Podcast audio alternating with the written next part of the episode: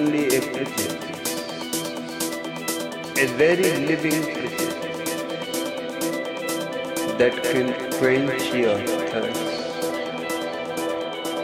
that can fulfill your longing.